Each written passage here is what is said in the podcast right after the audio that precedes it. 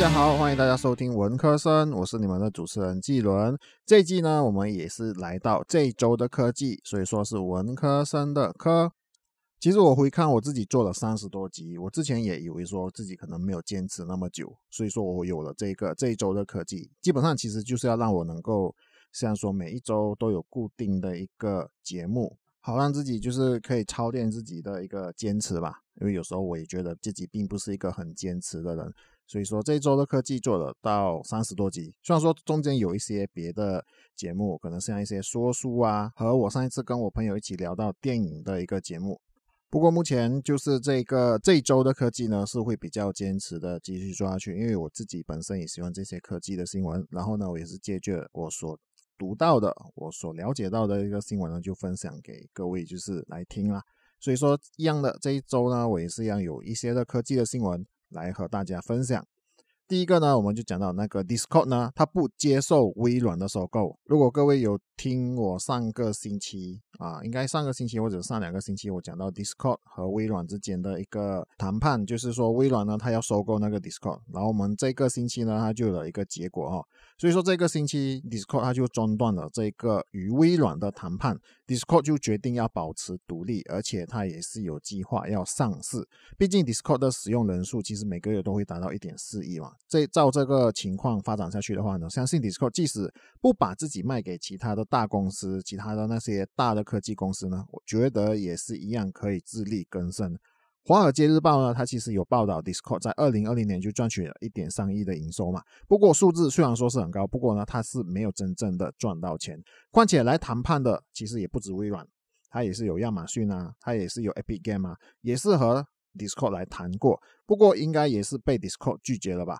虽然如此，《华尔街日报》说 Discord 和微软目前还是处于开放的状态，也就是说，Discord 还是有机会和微软来继续谈判。他们也有可能就是会接受微软所给予的一个条件。对于 Discord 要保持独立，其实我也赞同啊。我上个星期应该也是有讲说，哦，如果微软要买 Discord，其实也是 OK。但是对于 Discord 它如果要保持独立呢，它我对于这个也不反对，因为如果 Discord 未来它真的有计划上市的话呢，到时候应该就会有足够的那个资金。主要呢，我还是觉得 Discord 就是要把它自家的产品做好，继续的优化，继续的提升。毕竟好的产品不但保留原有的用户，也会继续吸引新的用户来使用啊。所以说 Discord 呢，这次的那个决定啊，就是说它不接受微软的收购了。第二个新闻呢，我们就讲到苹果在这个星期呢，它就发布了第一场二零二一年的线上发布会。同样呢，也是一样发表了新的产品，它就包括了有 M1 镜片的 iPad Pro 和 M1 镜片的 iMac，还有紫色的 iPhone 十二啊，紫色，然后之前好像就没有出过这个颜色哦。四 K 的 Apple TV，还有重置版的 Apple TV 遥控器，和最后一个呢就是 AirTag。这次呢，我并不会每一个产品都介绍，这次我会专注就是在于这个 Apple 新的产品，也就是这一个 AirTag。其他的产品如 iPad Pro 和 iMac 呢，简单来说就是比前几代就是有更加的提升，然后也都转用了自家研发的 M1 晶片。当然，价钱方面，我觉得应该还是一样的辣，应该还是一样的高。毕竟我们都知道说，苹果的产品价位都不是便宜的。可是今天这一集播客要讨论的 AirTag 在价钱方面呢，对我来说，我觉得它就落在一个蛮合理的价钱范围。所以我现在就要先来讲这个 AirTag 的价钱哈。AirTag 的价钱呢是一个二十九美金，如果你买四个的话就是九十九美金，也就是说一个呢就大约二十五美金啊。如果你一次过买四个的话，可能就会比较合算。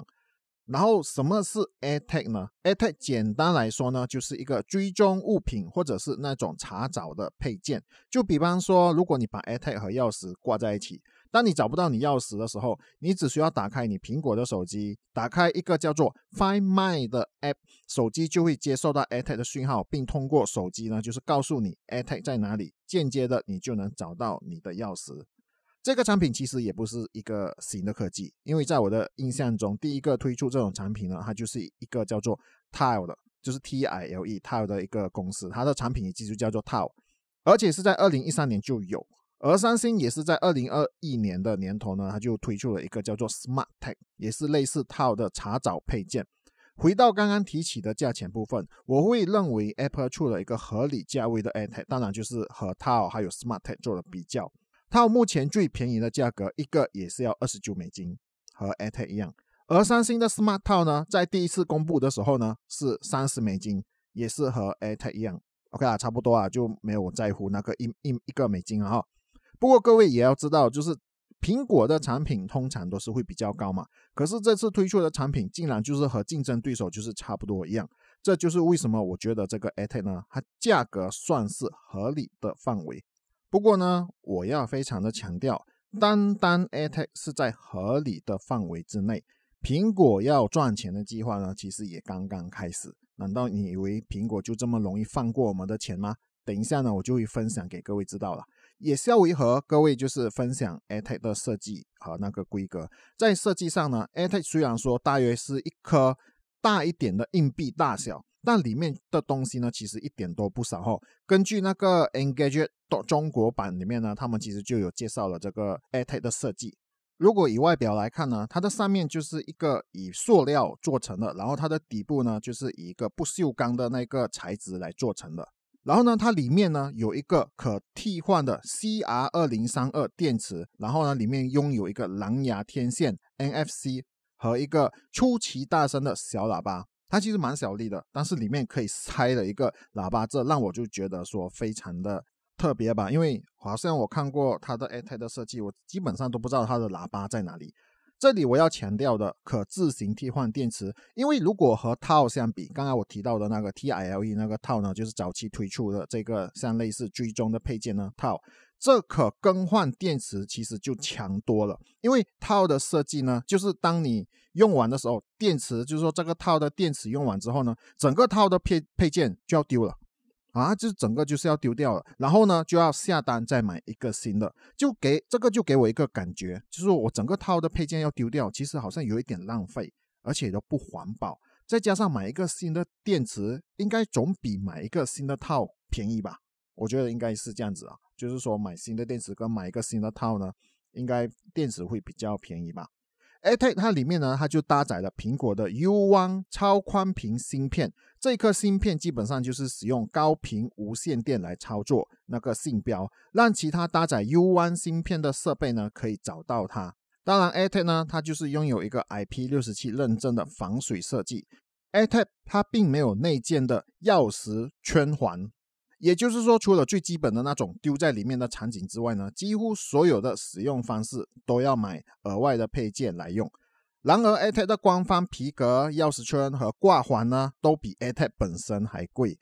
普通挂环也是同样的价钱，所以加上任何配件，基本上呢，它的组合都要加倍就是了。这个就是苹果赚钱的地方啊。如果你买那个 AirTag 的时候呢，它其实就是一粒。就是原原本本就是像一个硬币那样子一粒给你，你并不能用来挂在任何一个地方，你只能像说放在包包的话，你就是把它放在一个呃丢进那个包包里面。如果说你是要用挂的话呢，你就要买额外的配件。然后呢，这个配件就是苹果赚钱的地方呢，因为这个配件呢其实有一些也不便宜，甚至不止苹果赚钱，一些外面的厂商，就是苹果以外的厂商呢，他们其实也看到这个机会，他们可能也是做一些他们认为比较精美的那个。AirTag 的挂饰就是来让你来购买，除非说你是不需要任何挂环，这样 Apple 可能就赚不到你的钱。然后关于这个找东西的功能呢，它一共有三个选择，都是要通过 Find My 的那个呃 App，就是要用 Find My 的这个应用呢才能够使用。第一个呢就是 AirTag 发出鸣叫声，这个是最普遍用声音来找物品了吧？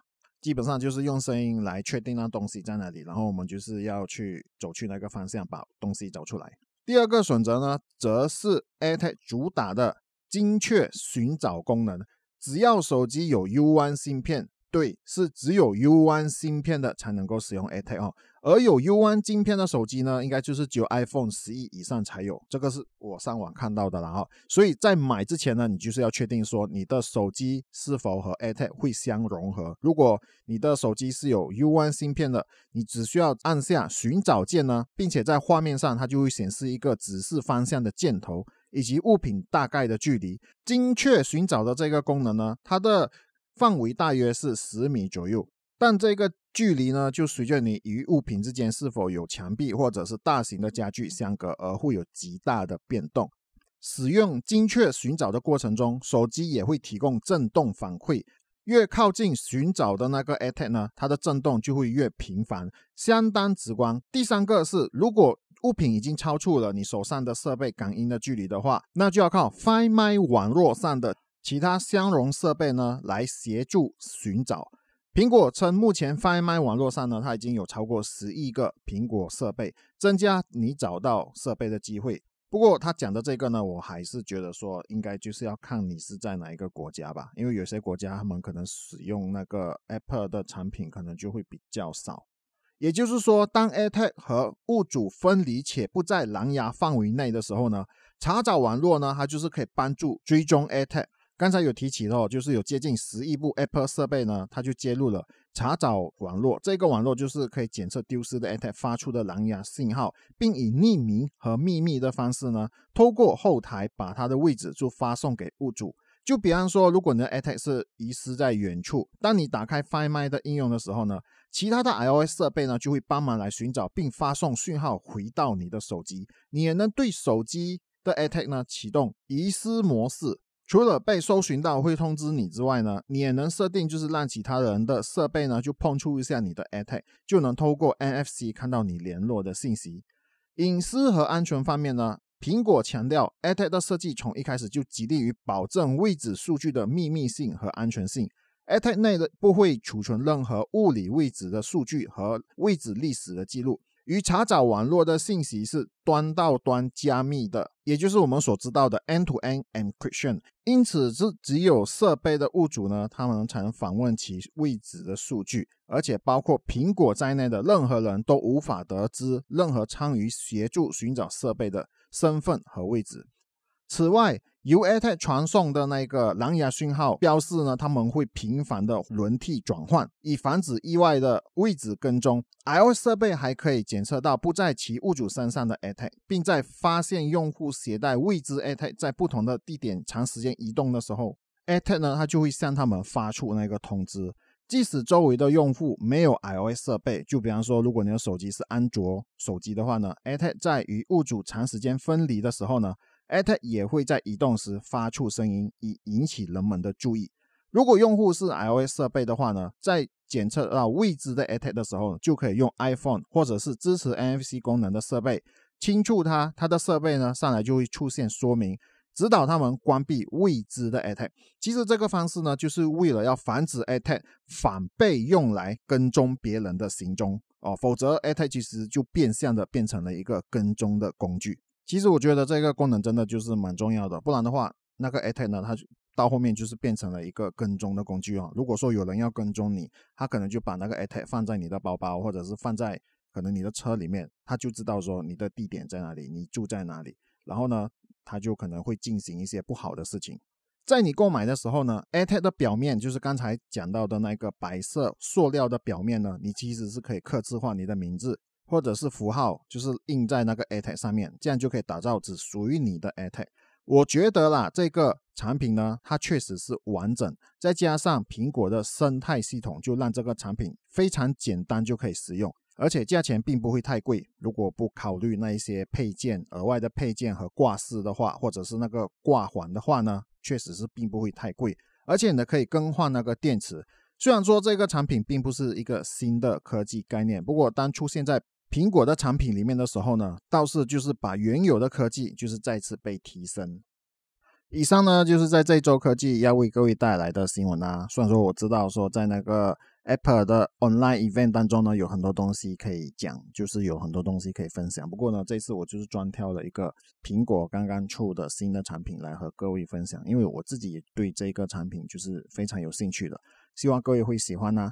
各位会喜欢的话呢，就订阅和分享我的频道啦。各位也可以在社交网站，就是在面子书，或者是在 Twitter，或者是在 Instagram 呢，也可以搜寻 Kilo 人家就可以找到我啦。我的 Medium 呢，也是一样有文章，就是继续会 post 在那个 Medium 那边呢，也是一样，你可以搜寻 Kilo 人家就可以找到我啦。你现在收听的是文科生，我们下一集再见。